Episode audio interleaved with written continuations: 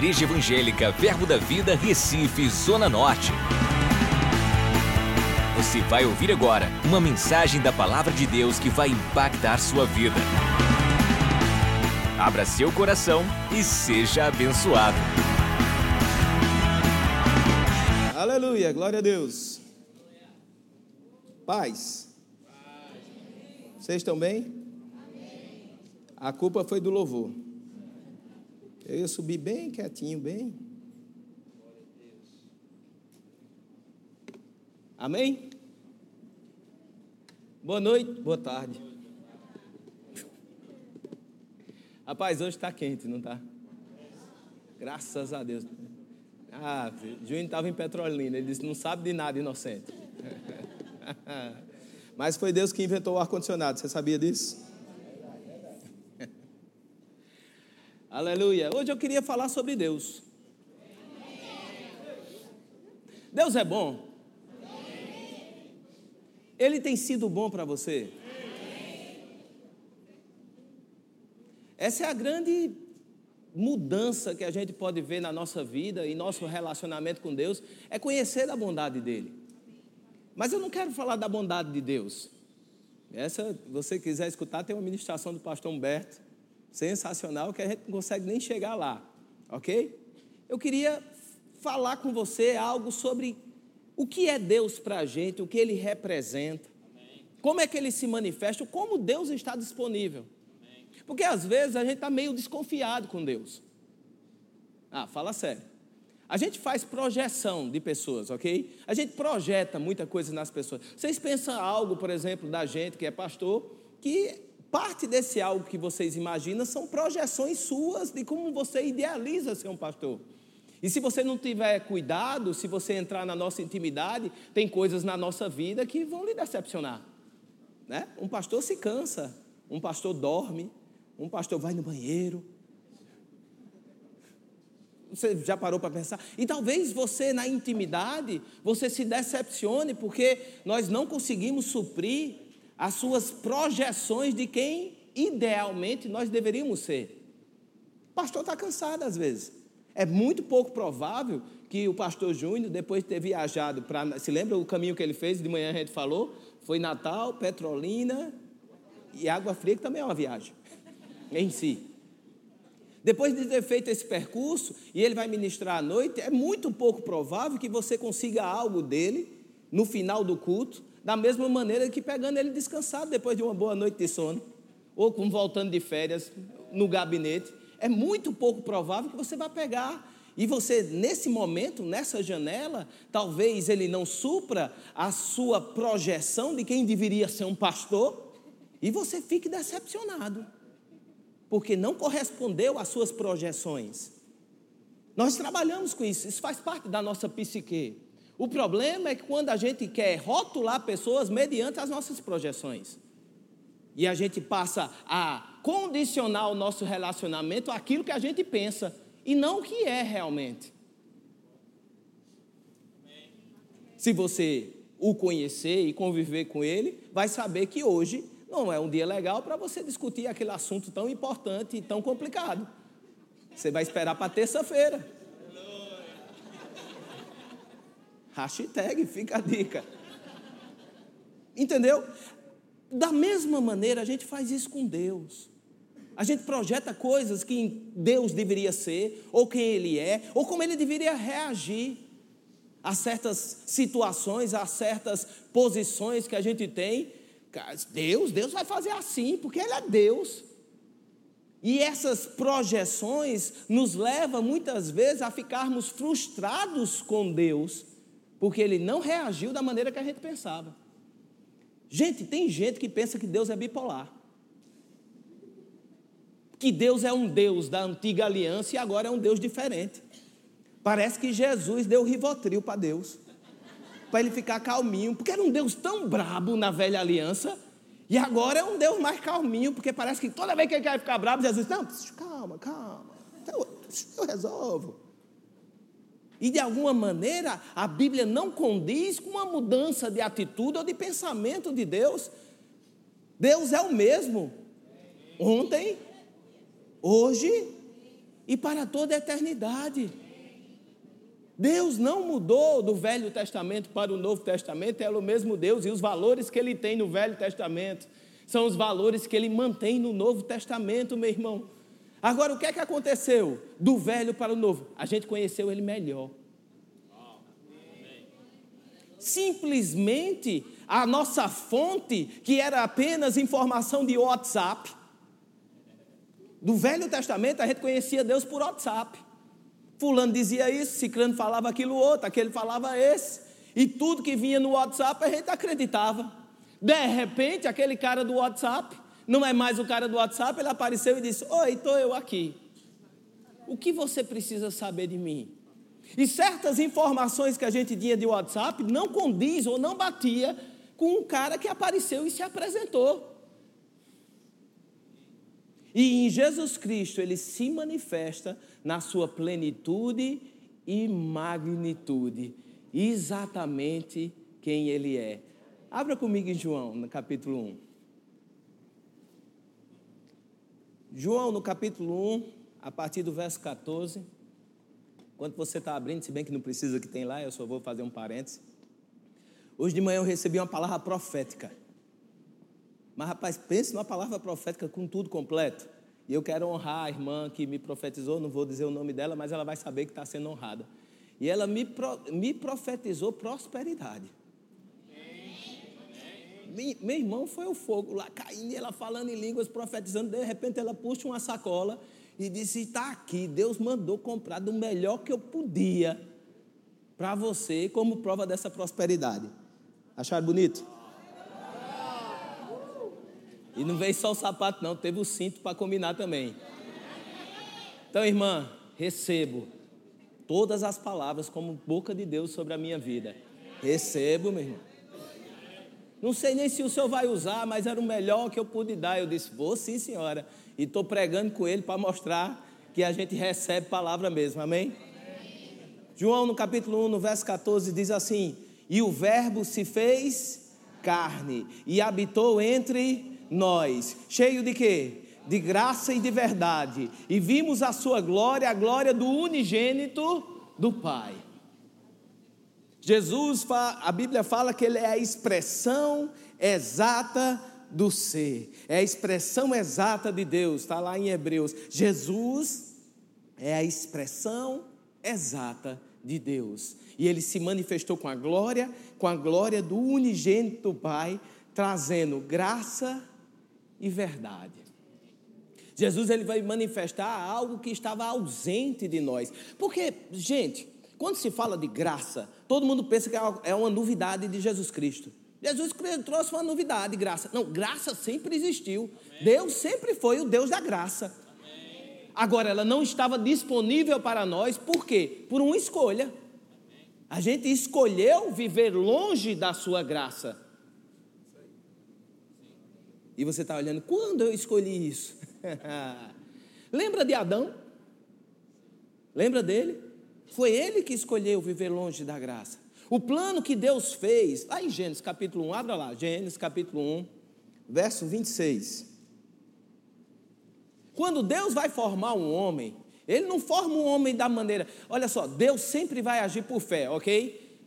O mecanismo de Deus é chamar a existência as coisas que não são como se já fossem. Ele fala as coisas, ele não narra as coisas como são. Lá no capítulo 1 você vai ver ele falando o caos, ele olhando o caos e ele dizendo: Ah, a terra está um caos, está escuro, não tem nada. Que farei eu? Deus não faz assim.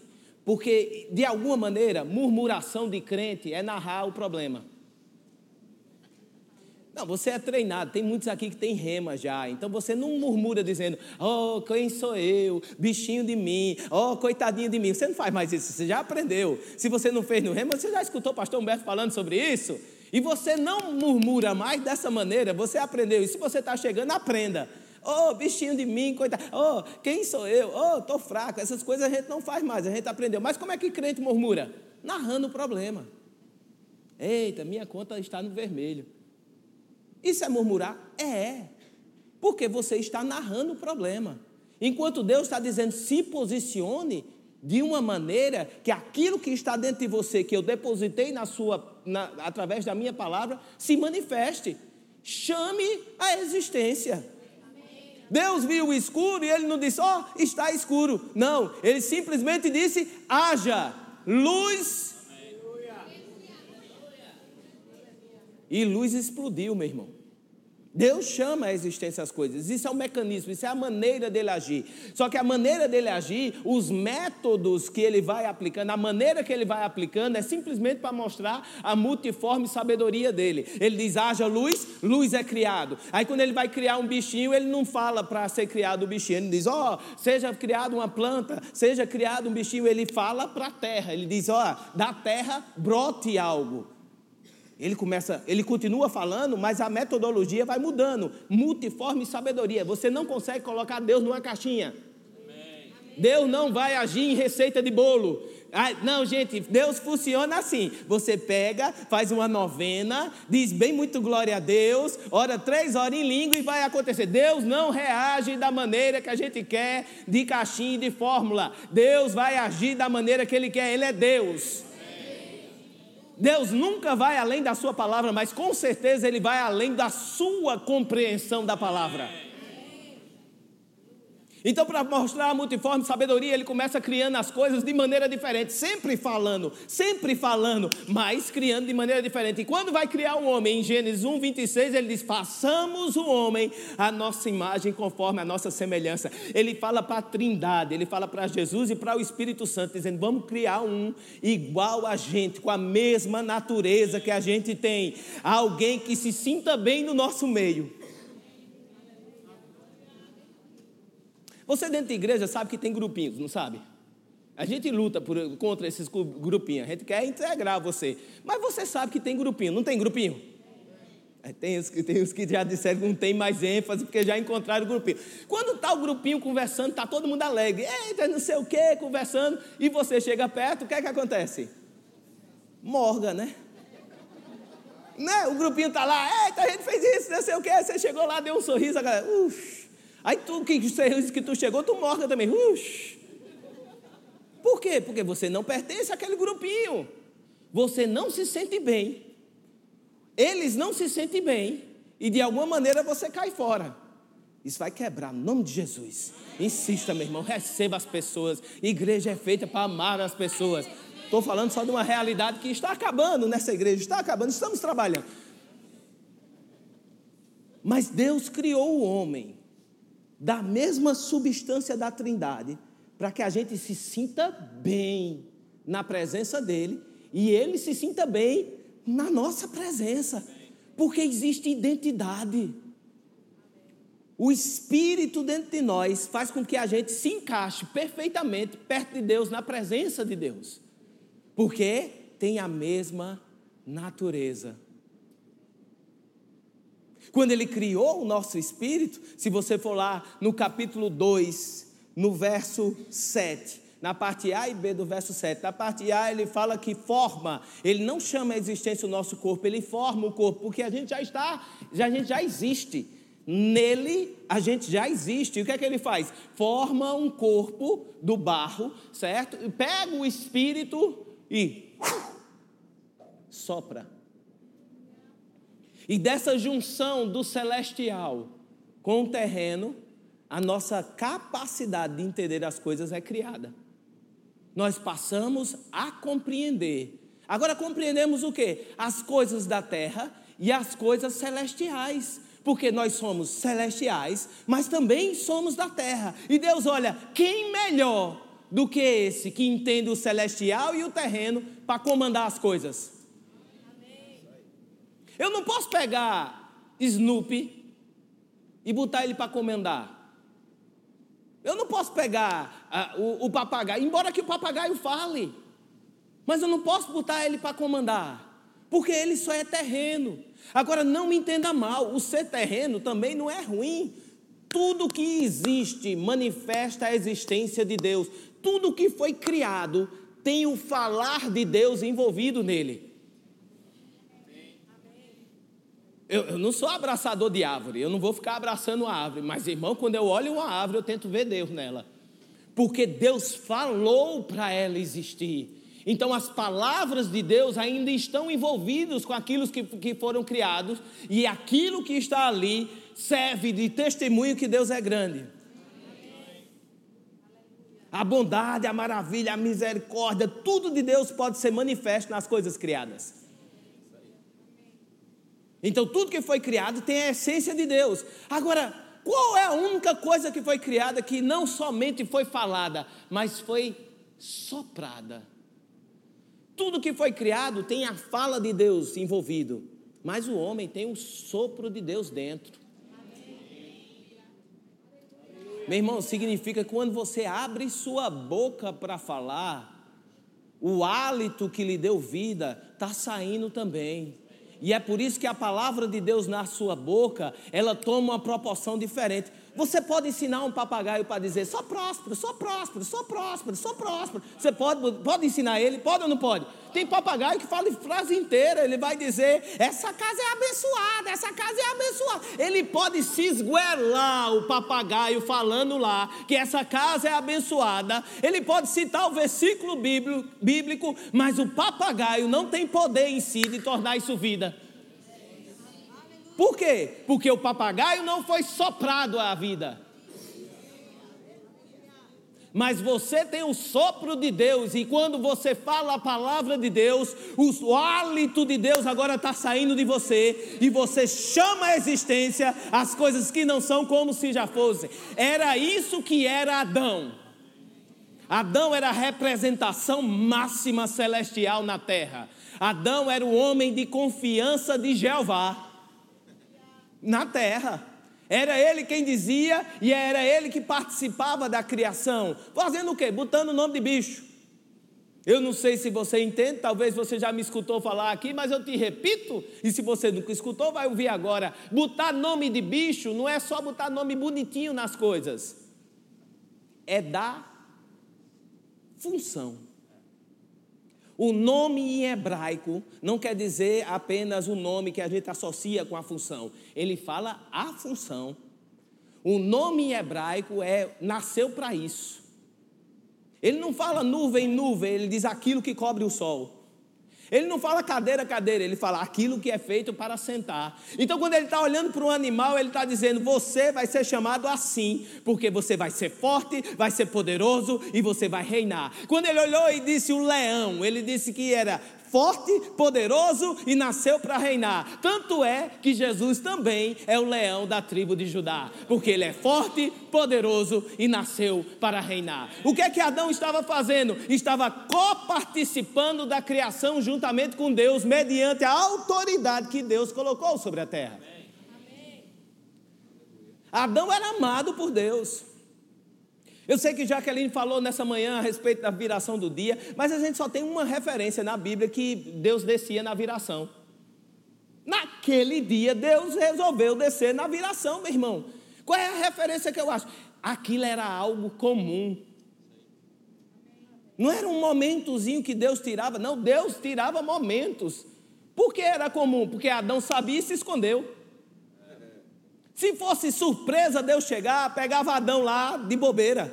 Mas quando, de, quando Adão escudou os passos, ele sabia quem é que vinha. Meu irmão, eu sabia quando meu pai chegava em casa. Dava a casa uma bagunça, estava menino em cima de menino, somos cinco lá em casa, cinco meninos. Menino em cima de menino, sempre teve cachorro, dois cachorros em cima, coisa para cima, negócio. Mas a gente escutava aquele barulho do portão que só abria daquele jeito com o meu pai que fazia lá longe. Eita! Era menino correndo para tudo que é lado, ajeitando o negócio, até os cachorros se ajeitavam. No momento dele parar o carro e abrir aquela porta, estava todo mundo assim. Boa tarde, papai lindo. Cinco anjinhos. E dois, dois anjinhos menores, dois cachorrinhos sentados esperando. Por quê? Porque ele não estava pegando a gente de surpresa, ele sempre estava lá. Ele sempre chegava. E aqueles passozinhos que Adão escutou era de alguém que sempre estava lá e sempre chegava. Era alguém que estava perto. Era alguém que falava, era alguém que dava acesso, era alguém que gostava de estar junto. A projeção que a gente faz de Deus é de um pai brabo de interior. Muitos aqui é mais fácil para a gente. A gente, a gente teve. Tem gente aqui que teve disciplina, disciplina de verdade. Eu disse hoje de manhã que eu pedi a benção para o meu pai, benção de, de, beijar a mão dele. Ele tinha um anelzão, eu me sentia que estava beijando a mão do Papa. Benção. Porque era tudo, era sério. Mas de alguma maneira a gente projeta, quando fala que Deus é pai, o nosso pai que a gente teve natural. E quer ver uma projeção muito simples desse pai brabo que pegava a gente quando a gente fazia traquinagem? Era só ele ver e ir atrás da gente. É a gente vendo Deus procurar Adão. A gente pensa naquele cara de barba mesmo que chegou lá, agora eu vou pegar esse menino, cadê? Cadê você, Adão? E a Bíblia diz que ele estava escondido, ele vai lá, pega pela orelha, vem cá, que agora você vai ter um castigo bem bom. Só fui eu que cheguei a pensar isso. Né? Pega Adão pela orelha, tu fizesse o quê? A miséria, morrinha. Mas eu não falei para tu, rapaz, para não fazer isso. Agora tu vai ficar de castigo? como todo bom pai do interior faria. E se, e, e, e se ficar só no castigo para a gente estava bom, era lucro. A gente voltava assim para fazer aquela confabulação, porque tinha uma confraria né, de irmãos. A gente voltava e aí, escapei, só com castigo, ó, tá beleza. Não levei uma lapada, tá tranquilo. Mas é uma projeção errada que a gente faz de Deus. Porque a coisa é muito mais séria do que uma traquinagem. A gente acha que é, Deus foi tão severo com Adão. Adão, bichinho, errou só uma vez, não é? É alta traição, meu irmão. O que ele cometeu é alta traição contra Deus. Ele fez exatamente a única coisa que ele não podia fazer. E ele escolheu fazer. Porque a Bíblia é clara em dizer que Eva foi enganada, mas Adão escolheu. E quando Deus vai buscar ele lá, agora me pensa a cena. Deus é onisciente, onipresente.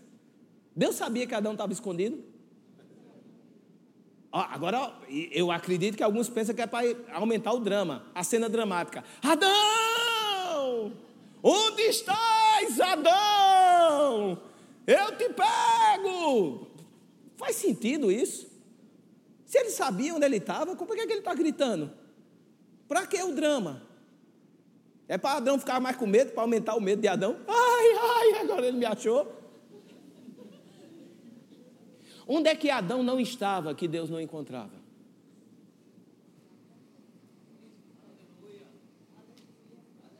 Deus procurou Adão nele e não achou.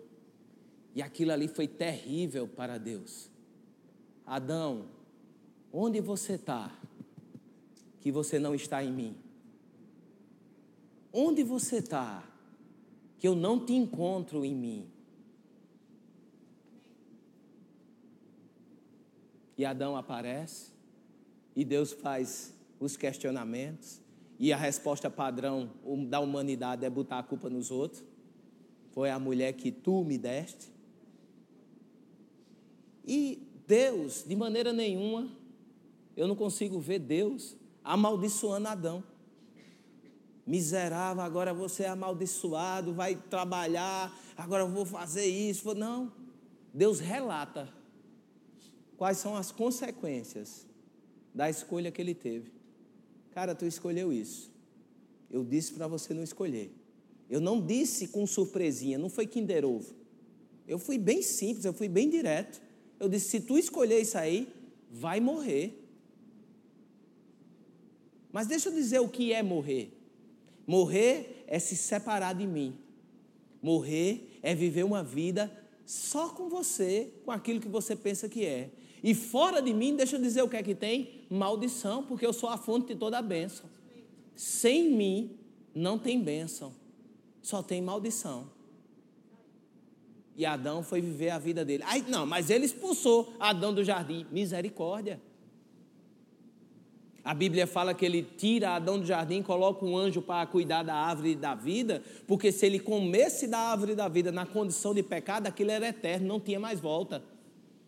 Então, pela misericórdia, eles aqui você não pode ficar, porque você vai comer da, da árvore do, da, da vida e depois eu não tenho mais como resolver esse problema. Você vai ser parceiro do Satanás pelo resto da sua vida. Mas se eu botar você para fora agora, existe algo que eu posso fazer. Da sua descendência vai vir um que vai resolver essa parada. E o homem, puf, para fora. E eu acredito que para ele foi muito difícil, mas para gerações que se vêm, a vida desconectada do espírito passou a ser a normalidade. Lembra que nossa mente é a formação do espírito soprado na nossa carne, no nosso corpo, e a gente tem a capacidade de entender o espiritual e o terreno numa facilidade maior. Hoje, com o espírito recriado, voltou essa sua habilidade, mas na época de Adão ele perdeu a capacidade de entender Deus. Era apenas o que ele tinha experimentado. E meu irmão, experiência não segura a tua onda. O que é que segura a tua onda? Uma consciência do espírito. Essa vai segurar a sua onda, que proporciona experiências, óbvio, mas só a experiência não segura. Por quê? Porque ele não foi capaz, pela experiência, de passar Deus para gerações. E a gente já vai ver o primeiro depois de Adão cometendo assassinato. É o primeiro depois de Adão. A gente, a gente quer mascarar. De alguma maneira a gente gosta de pensar que Caim é o segundo e Abel é o primeiro, porque Abel é tão bom que a gente pensa que Abel é o primogênito. Na minha cabeça, de vez em quando eu confundo isso daí. Mas o primogênito, o primeiro, o que ele tem de melhor, que é o primeiro filho, foi Caim. E Caim já perdeu a referência de Deus ao ponto de cometer assassinato do seu irmão. Agora pensa Deus, pensa Adão, no conhecimento que ele tinha de Deus e aquilo que ele provou no jardim, porque era céus na terra, de repente aqui nesse mundo vivendo do suor da sua, do seu rosto, estando gripado, estando doente. Imagina no inverno Adão doente. Meu irmão, aquilo deve ter sido um choque para ele, porque para ele não era normal. Ou você acha que isso é normal no céu? Você já viu Daniel, aquela, aquela passagem que tem Daniel, assim, o anjo dizendo para ele: Olha, assim que saiu a ordem, que você começou a orar, saiu a ordem para eu trazer a tua resposta, Daniel. Mas eu estava gripado, botei um atestado de 20 dias e não consegui descer. Você não vê relato de doença no céu, meu irmão, só acontece aqui na terra, velho.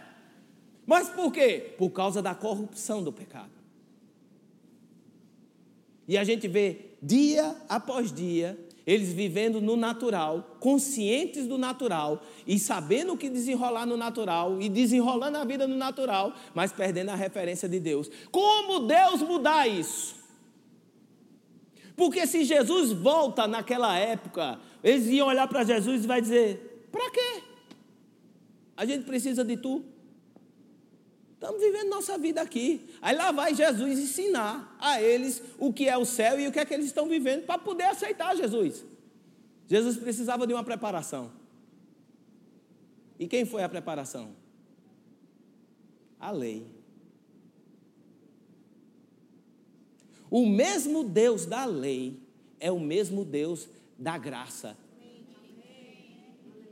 O que é a lei, meu irmão, de Moisés? É a preparação que o homem precisava para entender que a coisa estava ruim.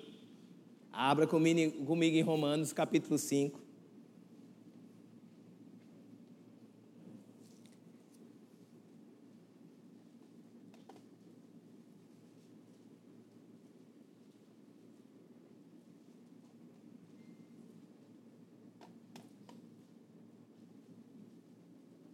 Romanos, no capítulo 5.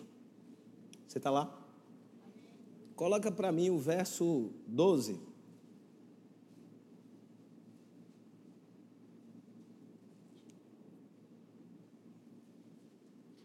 O 12 diz assim: Portanto, assim como por um só homem entrou o pecado no mundo e pelo pecado a morte, assim também a morte passou a todos os homens, porque todos pecaram. Diga, eu, eu. cometi o meu.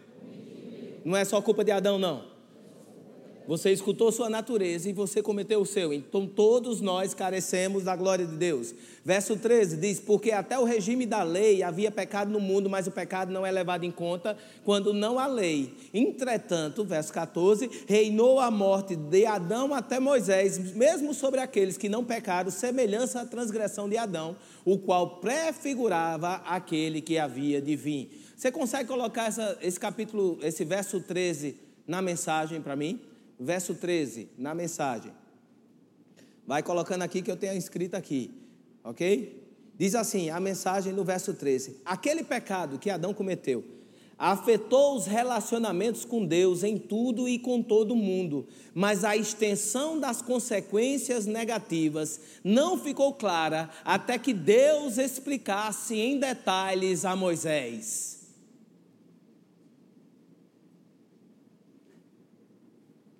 Amém. Nem, nem um amémzinho. O que é isso que ele está dizendo?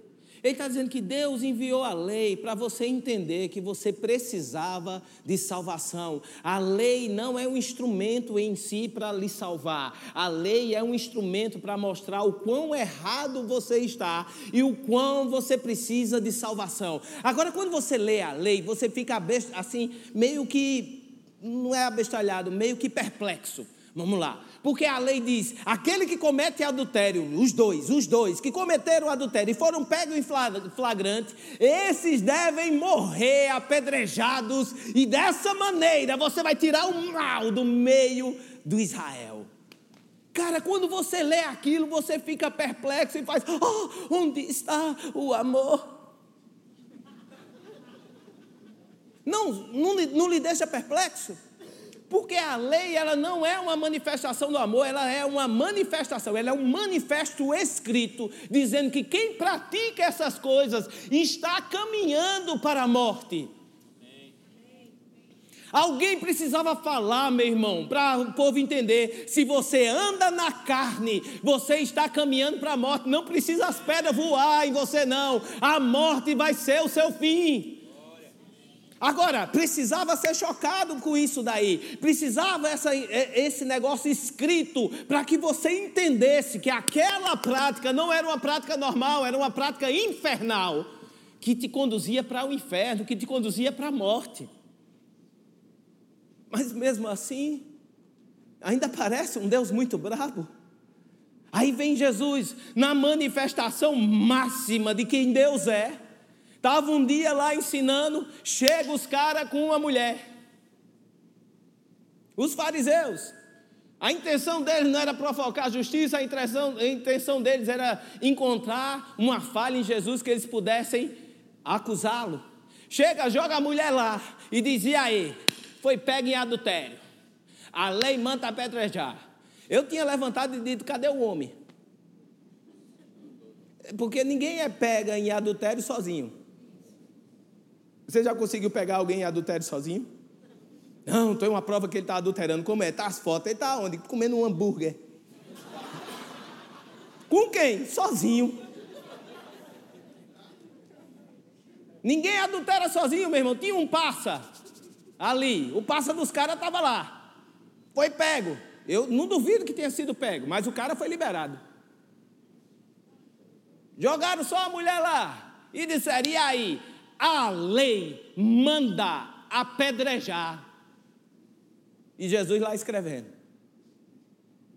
Viagem. O que Jesus estava escrevendo nessa hora? Corta a viagem, fica com esse pensamento para você. Está Jesus escrevendo no chão e eles insistem, ele se levanta e diz: Quem dentre vós, dentre vós, não tiver pecado, seja o primeiro. Ok? Só um sem pecado precisava ter para ser o primeiro, o resto podia ir no bolo. Eu gosto de pensar que sempre tem uns novinhos que são mais afoitos, e esse novinho já preparou aqui a posição para jogar a pedra, para não errar, porque a última ele tinha errado que jogou. Então ele já estava treinando isso, então ele se preparou, estava lá treinando, porque ele tinha certeza que Isaac o veinho lá, o mais veinho, Esse não tem pecado, eu tenho certeza que ele vai jogar. Eu vou ser o segundo, logo depois que Isaac jogar, eu dou-lhe a pedra.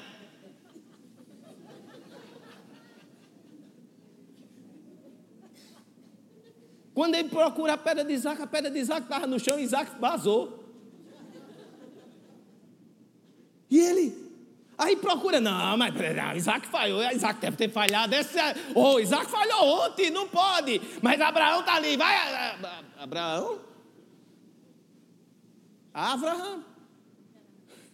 Cadê? Todo mundo indo, do mais velho ao mais novo. Até o afoitozinho se encontrar sozinho e diz: Rapaz, quem sou eu? solta a pedra e vai embora. Jesus levanta, a mulher está lá e eles, cadê os teus acusadores? Meu irmão, eles estão na lei. E deixa eu dizer um negócio: Jesus era o único ali que não tinha pecado nenhum e podia ter jogado aquela pedra nela.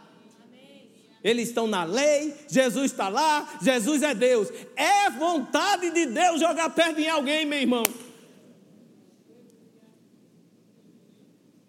Mesmo na lei, Deus não tinha intenção, Deus tinha a intenção que alguém que tivesse um pouquinho de juízo na cabeça entendesse, é, ele foi pego em pecado, mas quem somos nós que tem uma lista bem grande de pecado que eu me encaixo? Como é que eu vou matar esse ser humano? Vamos se abraçar aqui e vamos orar, porque Deus vai mandar alguém que vai nos salvar e vai nos tirar dessa.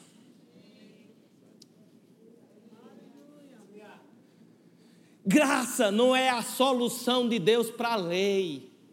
Graça é a solução de Deus para o pecado, meu irmão. O que é a lei? Uma lanterna. O que é graça? Luz acesa completamente. Lei era aquilo que Deus podia dar para você entender que existia algo de errado, mas não era a solução porque ainda depende do homem, e o homem estava com defeito. E a, e a lei começou a só mostrar o defeito do homem. E quando ele mostra o seu defeito, você tem que reconhecer que você precisa de algo mais. Aí vem Jesus, manifesta a graça e te salva. Agora, é o mesmo Deus, sim ou não? É o mesmo proceder, sim ou não? Como você pode falar que agora Deus mudou e aquilo que estava na lei não vale mais nada? Lógico que vale, meu irmão. Agora você tem uma capacitação sobrenatural para poder viver a lei que antes você não podia. Romanos capítulo 7, vamos finalizar com isso. Passando por 8.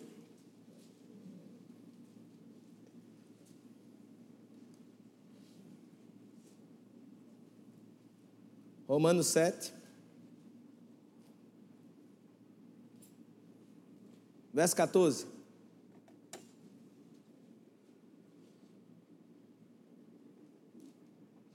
Diz assim: Porque bem sabemos que a lei é. Opa, a lei é o quê? A lei é o quê? A lei é espiritual. Eu, todavia, Paulo falando no tempo dele que ele não tinha Jesus ainda, sou o quê? Eu, todavia, sou carnal, vendido à escravidão do pecado. Verso 15: Porque nem mesmo eu compreendo o meu próprio modo de agir, pois não faço o que eu prefiro, e sim o que detesto. Ora, o que eu não quero, se faço o que não quero, consinto na lei que é boa. Neste caso, quem faz isso já não sou eu, mas o, o pecado que habita em mim. O que é que Paulo está dizendo aqui? Ele encontra a orientação de Deus, que é a lei, que é boa, e ele ama aquilo ali, e ele diz: Eu quero fazer isso, mas ele encontra o pecado nele impedindo de fazer aquilo que ele queria. Não, vamos lá de novo. Ele lê a lei, e ele vê a vontade de Deus. E ele diz: Uau, eu amo tanto esse Deus. E eu quero viver essa vontade para mim. E eu quero abraçar ela. E quando ele vai fazer aquilo, ele encontra uma limitação no, na carne dele, que é o pecado, que faz com que ele faça exatamente o oposto. Ele tenta fazer, mas ele não consegue. Ele tenta fazer, mas ele não consegue. Ele tenta fazer, mas não consegue. Por quê? Porque o pecado estava dominando ele. Aí ele vai dizer aqui na frente: desaventurado, verso 24: Homem quem sou, quem me livrará do corpo dessa morte? Aí no verso 25 diz: Graças a Deus por Jesus Cristo, nosso Senhor. No capítulo 8, no verso 1 diz assim: Agora, pois já nenhuma condenação há para os que estão em Cristo Jesus, nenhuma condenação, diga condenação, nenhuma condenação há a condenação, ela não é um objeto da lei. A lei não é em si condenatória. Ela é condenatória porque ela encontrava a nossa natureza. Mas uma vez que nós somos renovados, nenhuma condenação há para os que estão em Cristo Jesus. Então, se a lei diz não minta, hoje você pode não mentir.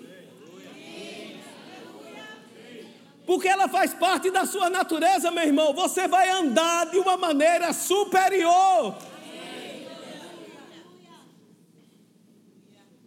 Até porque o próprio Paulo diz: aquele que minta, faça uma novena, ore 35 vezes, venha para a igreja 45 vezes. Não, aquele que minta, não minta mais. Graças a Deus, pois agora nenhuma condenação há para os que estão em Cristo Jesus, porque a lei do Espírito da vida em Cristo Jesus te livrou da lei do pecado e da morte, porquanto que for impossível a lei que, que estava enferma pela carne, isso fez Deus enviando seu próprio filho em semelhança de carne pecaminosa, e no tocante ao pecado, e com efeito, condenou Deus na carne o pecado, a fim que o preceito da lei se cumprisse em nós, que não andamos segundo a carne, mas segundo o Espírito, porque aqueles que se inclinam para a carne, eles cogitam da carne, eles se cogitam para a carne, aqueles que pensam na carne, eles estão indo segundo, eh, perdão, a fim de que o preceito, porque o que se inclina para a carne cogitam nas coisas da carne, mas que o se inclina para o espírito das coisas do espírito, e que quem vai para a carne vai para a morte, e quem vai para o espírito, vida e paz. Vamos lá. Li demais e você se perdeu e eu vou lhe explicar. Mas você vai ler tudinho de novo, porque o poder não está aqui nessa cabecinha que está falando com você, o poder está ali no que está escrito. Amém? Amém? Então você vai escutar e você vai voltar nesse texto e você vai ler em casa. Amém. O que é que ele está dizendo? Ele está dizendo simplesmente que chegou um tempo que você não vive mais no condomínio da carne, mas agora você vive no domínio do Espírito. E uma vez que você é dominado pelo Espírito, aqueles caminhos que te levavam para a morte não é o que está mais reinando em você. Agora você está na possibilidade de andar num caminho que te conduz à vida. Agora, um caminho requer um posicionamento, meu irmão. Não é isso assim, acabou-se, não. Você precisa se posicionar em quê? Nessa verdade. Eu escolho não mentir. E uma vez que eu escolho não mentir, eu dei um passo num caminho da vida. Eu escolho ser fiel. Eu escolho não adulterar.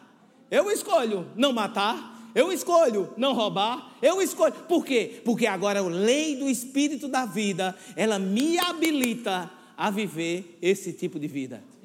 Pela graça, mediante a fé.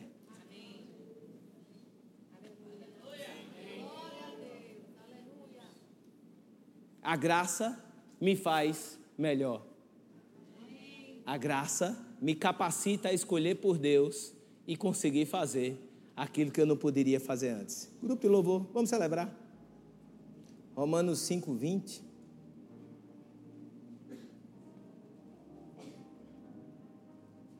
Sobreveio a lei para que avultasse a ofensa, mas onde abundou o pecado, superabundou a graça, a fim de que, como o pecado reinou pela morte, assim também reinasse a graça pela justiça para a vida eterna, mediante Jesus Cristo, nosso Senhor. Você é o que Jesus conquistou para você ser. Você precisa se posicionar nisso. Você precisa crer. E você precisa manifestar a justiça de Deus aqui na terra. Meu irmão, você nasceu para reinar. Você nasceu para reinar. Você nasceu para ser aquilo que Deus intencionalmente fez acontecer para você. Era intenção de Deus te tirar da desgraça. Era intenção de Deus te tirar da maldição. Era intenção de Deus te tirar do pecado. Era intenção de Deus te tirar das trevas e te transportar para um reino diferente.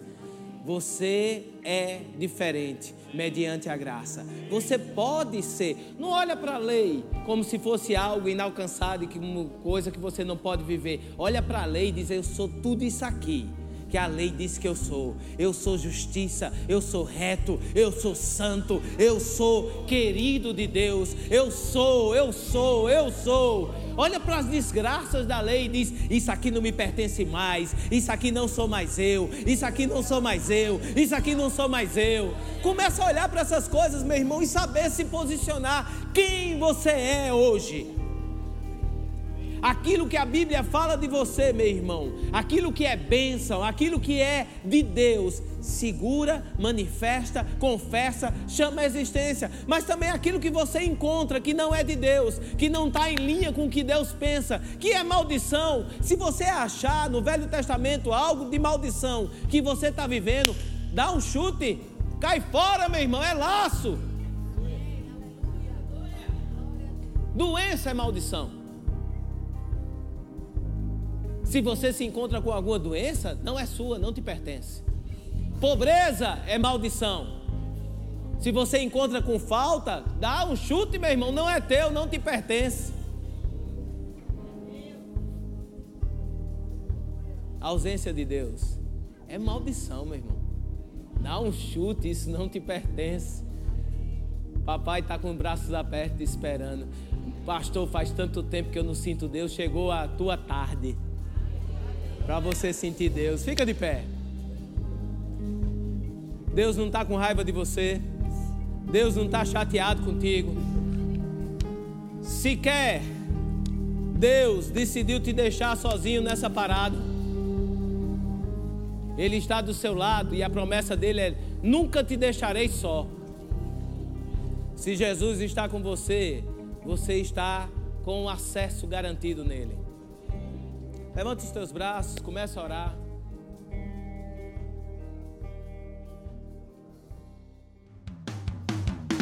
Acesse já nosso site verbozonanorte.com, além das nossas redes sociais no Facebook, Instagram e nosso canal no YouTube pelo endereço Verbo Zona Norte Recife. Ou entre em contato pelo telefone 81 30 31 5554 e seja abençoado.